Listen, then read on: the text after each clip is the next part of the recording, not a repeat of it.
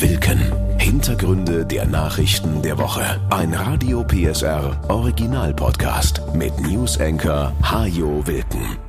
Willkommen im März und hallo zur neuen Folge.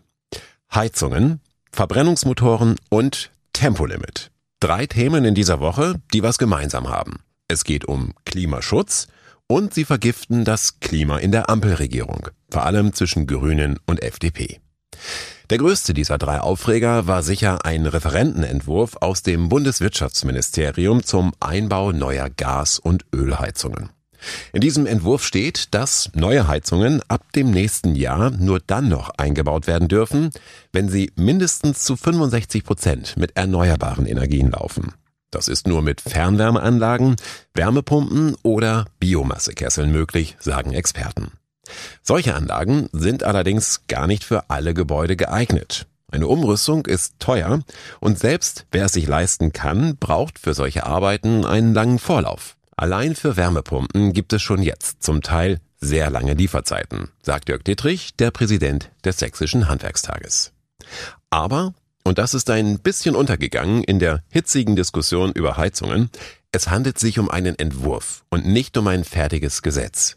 Und das hat Oppositionsführer Friedrich Merz ziemlich gut erkannt, vom Entwurf bis zum Gesetz ist es bei der Regierung Scholz bisher meist ein sehr steiniger Weg. Sie sitzen einer tief zerstrittenen Koalition vor, aus der jede Woche neue Vorschläge kommen, was man denn verbieten könnte. Und bevor diese Vorschläge den Deutschen Bundestag erreicht haben, steht schon der Generalsekretär der FDP im Fernsehen und erklärt, das sei alles mit der FDP nicht zu machen. Diesmal war es nicht der Generalsekretär, sondern FDP-Fraktionschef Christian Dürr, der eilig vor die Mikrofone trat, um zu erklären, dass die beteiligten Ministerien noch erheblich an den Plänen feilen werden, ehe sie in den Bundestag kommen. Wir sollten nicht aus Technologien aussteigen, sondern die Rahmenbedingungen schaffen, damit die Technologien von heute klimaneutral betrieben werden können. Das gilt für den Verkehrssektor und natürlich auch für die Haushalte in Deutschland. Denn dass man klimaneutral werden will, ja muss, ist unumstritten, auch innerhalb der Ampel.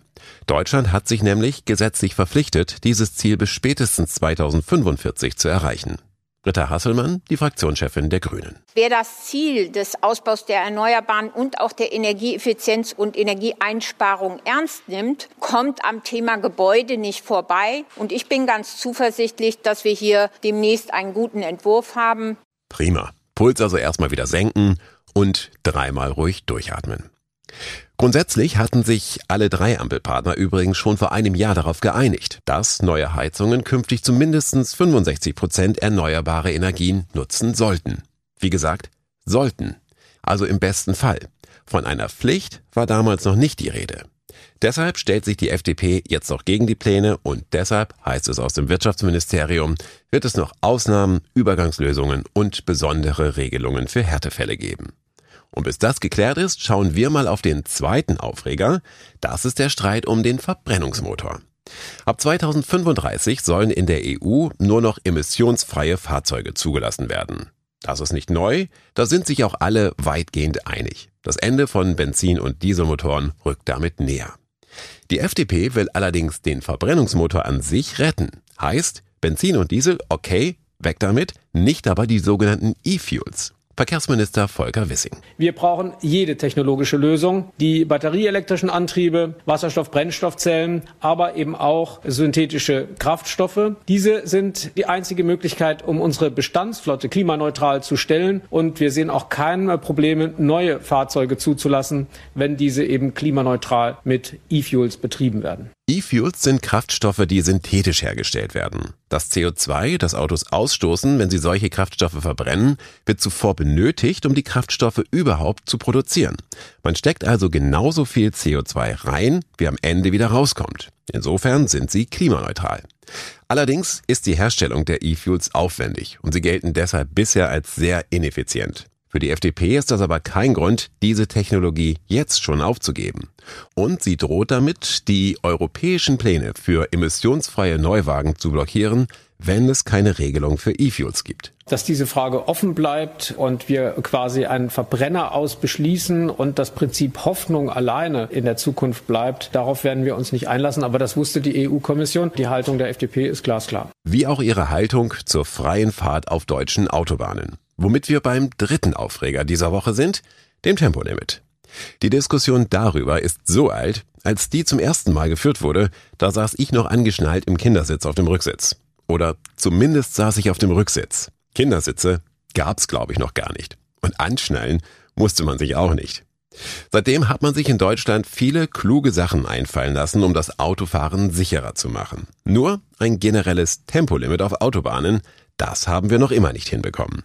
Als einziges Land in der EU übrigens und als einziges Industrieland der ganzen Welt. Aber um das Tempolimit an sich ging es gar nicht in dieser Woche, sondern um ein Gutachten dazu, das das Umweltbundesamt in Auftrag gegeben hatte. Das hatte ergeben, dass ein Tempolimit viel mehr zum Klimaschutz beitragen könnte als bisher gedacht. 6,7 Millionen Tonnen CO2 ließen sich dadurch jährlich einsparen, hatte die Bundesbehörde im Januar vorgerechnet. Eine Zahl, die die FDP-Bundestagsfraktion nicht glauben mochte. Und so schickte sie zwei eigene Experten in die Spur, oder auf die Überholspur der Autobahn und die haben ausgerechnet, dass sich mit einem Tempolimit von 120 kmh maximal 1,1 Tonnen CO2 einsparen ließen. Bernd Reuter, der verkehrspolitische Sprecher der FDP-Bundestagsfraktion, lässt deshalb auch kein gutes Haar am Gutachten der Bundesbehörde. Ja, wenn man sich dort anschaut, was äh, das Umweltbundesamt zugrunde legt, das hat mit der Realität auf unseren Straßen nichts zu tun. Das Umweltbundesamt rechnet die Effekte von Tempolimits schön, meint Reuter. Und die Kosten, die sie verursachen, stehen in keinem Verhältnis zum Nutzen für die Umwelt. Als Kosten führt die FDP einen volkswirtschaftlichen Schaden an und die Macher der Studie beziffern den auf 5,3 Milliarden Euro pro Jahr. Und zwar dadurch, dass Autos bei einem Tempolimit ja langsamer unterwegs wären und jeder Mensch in Deutschland damit im Schnitt etwa 24 Sekunden pro Tag verlieren würde. Es fahren natürlich viele Menschen mit dem Auto, sind da viel beruflich unterwegs und das ist einfach Zeit, die vielen für die Ausübung ihres Jobs oder für die Leitung ihres Unternehmens etc. nicht zur Verfügung stehen. Manch einer wäre sicher bereit, sich jeden Tag 24 Sekunden Zeit zu nehmen, wenn es dem Planeten hilft. Natürlich auch mehr, weil diejenigen, die tatsächlich im Auto unterwegs sind, die verbringen bei Tempo 120 natürlich deutlich mehr Zeit auf der Autobahn als bei Tempo 150, aber die FDP hat einen besseren Vorschlag, meint Bernd Reuter. Die Zulassung von E-Fuels, ich sag mal, die Bestandsflotte damit auszurüsten, das würde viel, viel mehr fürs Klima tun. Womit wir dann schon wieder bei Streitpunkt 2 wären und der Erkenntnis, dass sich die Debatte weiter munter im Kreis dreht, während das Eis in der Antarktis so stark schmilzt wie noch nie. So dünn wie in diesem Sommer war es noch nie seit Beginn der Messungen vor mehr als 40 Jahren. Wie gesagt, Deutschland hat ein Klimaschutzgesetz und das verpflichtet die Politik zum Handeln, selbst FDP-Verkehrsminister Wissing. Bis 2030 muss der CO2-Ausstoß im Verkehrssektor runter, von heute 150 Millionen Tonnen auf 86 Millionen Tonnen. Es gibt sicher verschiedene Wege, das zu erreichen, aber irgendeinen davon muss man jetzt mal zügig einschlagen, denn derzeit steigen die Emissionen im Verkehrsbereich. Kommen wir jetzt zu einer beliebten Journalistenfloskel, dem Paukenschlag. Immer wenn in der Politik Dinge passieren, mit denen man eigentlich nicht gerechnet hatte, dann sprechen Beobachter von einem Paukenschlag. Und so einer war in dieser Woche in Berlin zu hören. Anderthalb Wochen nach der Wiederholungswahl sprach sich die regierende Bürgermeisterin Franziska Giffey dagegen aus, ihre rot-rot-grüne Koalition fortzusetzen und schlug ihrer SPD stattdessen vor, mit der CDU über ein neues Regierungsbündnis zu verhandeln. Zunächst einmal geht es um den Respekt für ein Wahlergebnis. Das nicht gerade eine Empfehlung war für die bisherige Koalition. SPD, Grüne und Linke hatten 250.000 Stimmen verloren. Der klare Wahlgewinner war die CDU. Und die konnte dann auch noch Giffey bei den Sondierungsgesprächen für sich gewinnen. Wir haben mit der CDU festgestellt, dass es sehr große Schnittmengen gibt und dass es auch ein großes Entgegenkommen gab, um die Themen, die uns wichtig sind, im Sinne der SPD zu lösen. Damit könnte mit Kai Wegner nun erstmals seit 22 Jahren wieder ein CDU-Bürgermeister die Geschicke der Hauptstadt in die Hand nehmen. Und es wird reichlich spekuliert, warum Giffey lieber Juniorpartner wird, als selbst weiter an der Spitze der Stadt zu stehen. Politische Demut allein ist es nicht. Franziska Giffey tritt die Flucht nach vorn an, wie schon nach dem Skandal um ihre Doktorarbeit. Damals trat sie als Bundesfamilienministerin zurück, gewann neues Vertrauen und konnte in der Berliner SPD wieder zu höherem streben. Jetzt, sollte es denn zu einem schwarz-roten Bündnis kommen, muss sie zwar den Chefsessel im Roten Rathaus räumen, dürfte dafür aber einen einflussreichen Posten im Senat bekommen. Und man wird über sie sagen, dass sie die richtigen Konsequenzen aus dem Wahlergebnis gezogen und sich nicht an die Macht geklammert hat. Kein weiter so, sondern ein Aufbruch zu etwas Neuem. Das verschafft ihr Respekt und könnte hilfreich sein für kommende Aufgaben und die nächste Wahl in Berlin, die planmäßig in fünf Jahren stattfindet. Vielleicht auch früher, in Berlin weiß man nie so genau, wie es kommt. Und schließlich wird Giffey in einem Bündnis mit der CDU im Handumdrehen einige Probleme los, die sie in einer Regierung mit Grünen und Linken weiter am Hals gehabt hätte.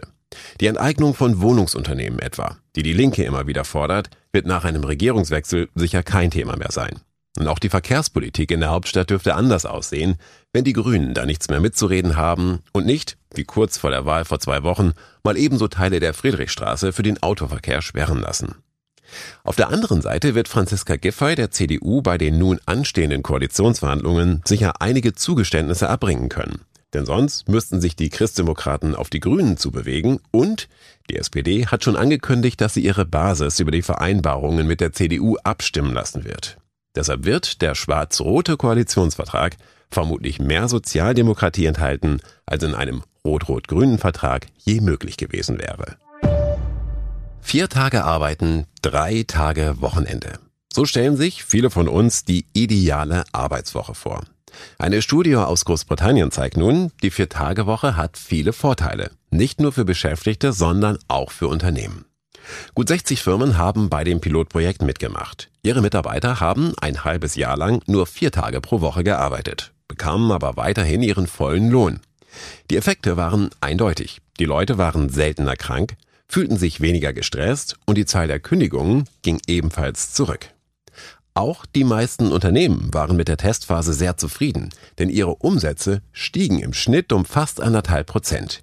Die Beschäftigten hatten also weniger gearbeitet als vorher, dafür aber deutlich effektiver. Dennoch sagt Sachsens Arbeitgeberpräsident Jörg Brückner mit Blick auf die Zukunft, wir werden wieder mehr und länger arbeiten. Arbeitgeber wie Brückner warnen aus ganz unterschiedlichen Gründen davor, eine Viertagewoche einzuführen. Denn was bei dem Modellprojekt offenbar ganz gut funktioniert hat, das lässt sich längst nicht auf alle Branchen übertragen.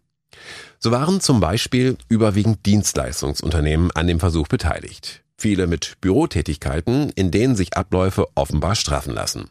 Hier ein Meeting weglassen, dort eins verkürzen, das kann die Produktivität natürlich erhöhen.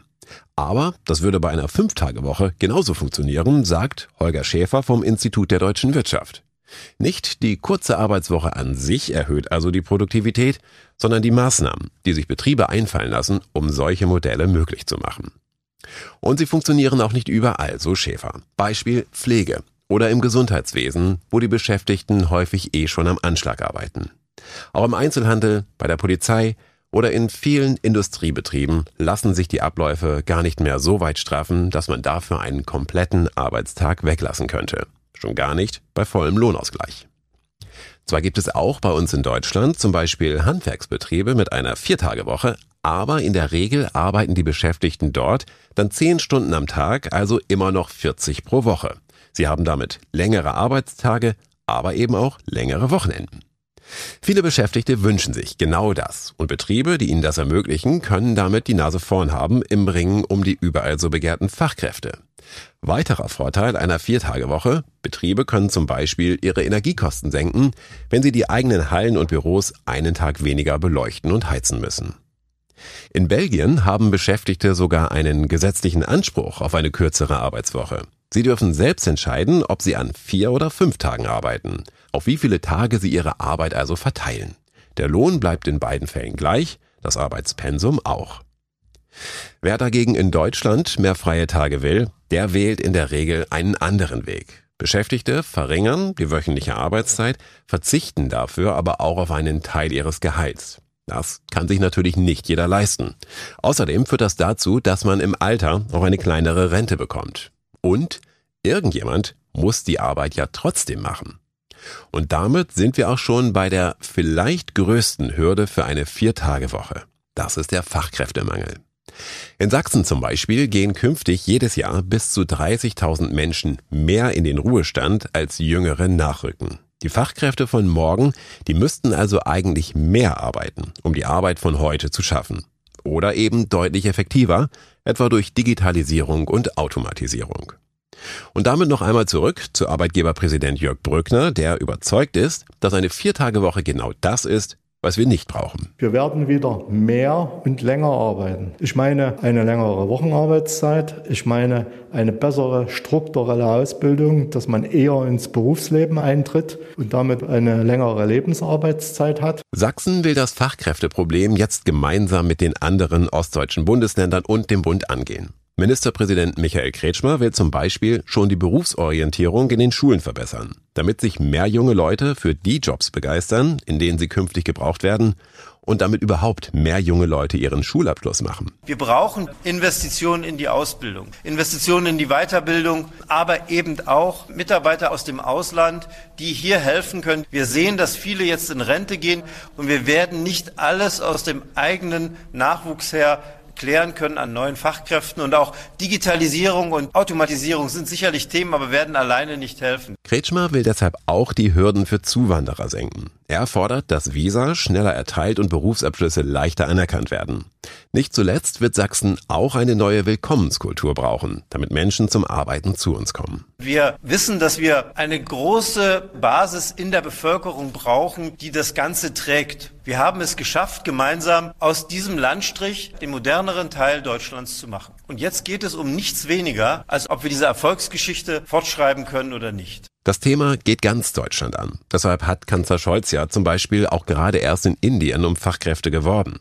Der Fachkräftemangel trifft Ostdeutschland aber früher als die Bundesländer im Westen, so Bundesarbeitsminister Hubertus Heil. Denn bei uns machen sich jetzt die Folgen der Wendezeit bemerkbar weil es zum einen sehr viel Abwanderung gegeben hat aufgrund auch der Massenarbeitslosigkeit der 90er Jahre und weil auch die Geburtenrate in den 90ern im Osten ziemlich kräftig zurückgegangen ist. Deshalb hat man hier schon früher die Erfahrung, wie man mit Arbeits- und Fachkräftemangel umgeht. Deshalb kann hier der Westen in vielerlei Hinsicht auch vom Osten lernen. Fast 40 Punkte haben Heil und die ostdeutschen Regierungschefs in dieser Woche besprochen, mit denen sie für mehr Fachkräfte in allen wichtigen Bereichen sorgen wollen. Das reicht von Aus- und Weiterbildung über bessere Arbeitsangebote für Frauen sowie bessere bessere Arbeitsbedingungen für ältere Beschäftigte bis hin zu einem modernen Einwanderungsrecht für Zuwanderer.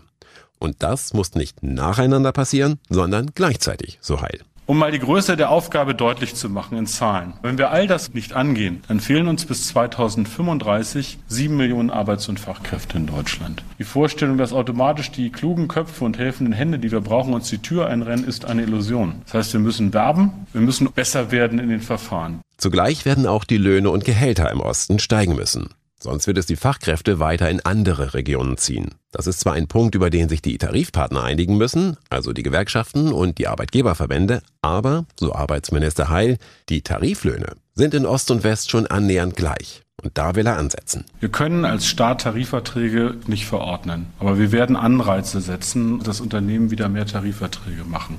Wir werden öffentliche Aufträge des Bundes daran binden, dass nach Tarif bezahlt wird. Aber man muss auch darüber nachdenken, dass man Unternehmen, die mit Gewerkschaften zusammen ihre Arbeitsbedingungen verhandeln, das Leben leichter macht, was bestimmte bürokratische Regelungen betrifft. Im Juni treffen sich die ostdeutschen Ministerpräsidenten übrigens mit Kanzler Scholz in Chemnitz. Denn Sachsen hat derzeit den Vorsitz in der sogenannten Ostministerpräsidentenkonferenz. Spätestens da sollen die Vorschläge dann weiter besprochen werden.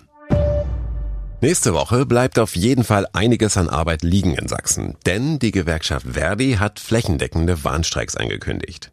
Damit verschärft sich der Tarifstreit im öffentlichen Dienst deutlich. Nach den Ausfällen bei den Verkehrsbetrieben in Dresden, Leipzig, Chemnitz, Zwickau und Plauen an diesem Freitag folgen nächste Woche Streiks etwa in Kitas, Kommunalverwaltungen und Krankenhäusern.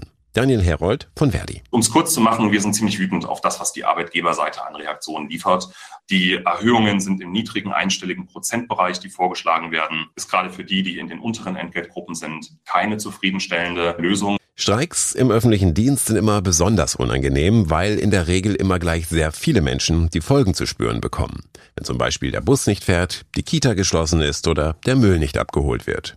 Herold bittet aber um Verständnis. Wenn sich die Bezahlung und die Arbeitsbedingungen der Beschäftigten verbessern, werden davon am Ende auch sehr viele profitieren. Der Verzicht auf Streikmaßnahmen wird dazu führen, dass Arbeit schlechter wird, dass Arbeitsqualität schlechter wird. Und ob dann Betreuung in Kitas, gute Arbeit am Pflegebett, im Nahverkehr und in anderen Bereichen, ob das noch attraktiv ist, da mache ich ein Fragezeichen dran. Und ich glaube auch, dass die Folgen davon viel, viel schlimmer sind, als wenn wir jetzt mit aller Härte, die das bedeutet, in den nächsten Wochen immer wieder mit starken Warnstreiks das öffentliche Leben lahmlegen. Es geht in diesem Tarifkonflikt um mehr Geld für die mehr als zweieinhalb Millionen Beschäftigten vom Bund und den Kommunen. 10,5 Prozent höhere Löhne will Verdi für sie durchsetzen, mindestens aber 500 Euro mehr im Monat. Je kleiner das Einkommen ist, desto schwerer ist es mit Inflation und Energiekostenanstieg auch umgehen zu können. Und deswegen ist für uns diese Forderung nach den 500 Euro mehr so wichtig, weil logisch ist, dass die Kolleginnen und Kollegen in den unteren Entgeltgruppen bei 10 Prozent, wenn man da landen würde, einen deutlich geringeren Lohnanstieg haben, wie die Kolleginnen und Kollegen, die in höheren Lohngruppen sind. Das erste Angebot der Arbeitgeber ist von 500 Euro noch weit entfernt. Sie hatten Lohnerhöhungen von 5 Prozent in zwei Schritten angeboten. Und dazu eine einmalige Prämie in Höhe von zweieinhalbtausend Euro als Inflationsausgleich. Erst Ende März gehen die Verhandlungen weiter. Bis dahin werden die Gewerkschaften sicher noch einige Male demonstrieren, was den Arbeitgebern blüht, wenn sie auf ihre 5% nicht noch einiges obendrauflegen. Nächste Woche zum Beispiel soll es Warnstreiks in den kommunalen Kitas geben. Am Dienstag zunächst in Weißwasser und Umgebung. Für Mittwoch müssen sich dann auch Eltern in Chemnitz, Dresden, Bautzen oder Görlitz Gedanken machen, wie und wo sie ihre Kinder unterbringen. Und für den gleichen Tag, es ist der Frauentag, der 8. März, plant die Gewerkschaft eine große Demo auf dem Postplatz in Dresden. Zum Schluss noch eine Erfolgsgeschichte aus Sachsen. Sie spielt in Reichenbach im Vogtland. Dort hat der Unternehmer Robert Dollar eine Marktlücke entdeckt. Er baut europaweit mobile Bällebäder.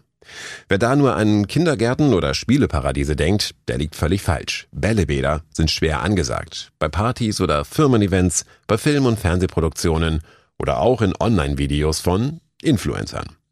Ich weiß, was Sie jetzt denken. Influencer und Bällebad, genau da gehören die auch hin. Aber das haben Sie gesagt.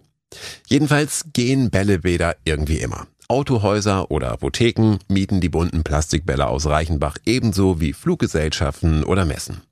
Ein Frankfurter Unternehmer hatte sich sogar einmal ein Bällebad auf der Zuschauertribüne des Eintrachtstadions aufstellen lassen. Er hatte das ganze Stadion gemietet, um dort seinen 50. Geburtstag zu feiern. Die ungewöhnliche Geschäftsidee kam Robert Dollar vor fast zehn Jahren. Und noch heute gibt es in ganz Deutschland keinen vergleichbaren Konkurrenten. Das hat auch mit dem Platz zu tun, den man braucht, wenn man hunderttausende Bälle und viel technisches Zubehör vermietet und verkauft. Also, wer sich nicht traut, sich in der Kinderecke im Möbelhaus in die bunte Pracht zu stürzen, weil man damit den Altersdurchschnitt deutlich nach oben treiben würde, der kann sich auch einfach mal ein privates Bällebad gönnen. Eine clevere Idee aus Sachsen macht es möglich. Das war Wilken. Hintergründe der Nachrichten der Woche mit Newsenker Hajo Wilken. Dieser Radio PSR Original Podcast ist eine Produktion von Regiocast, deutsches Radiounternehmen.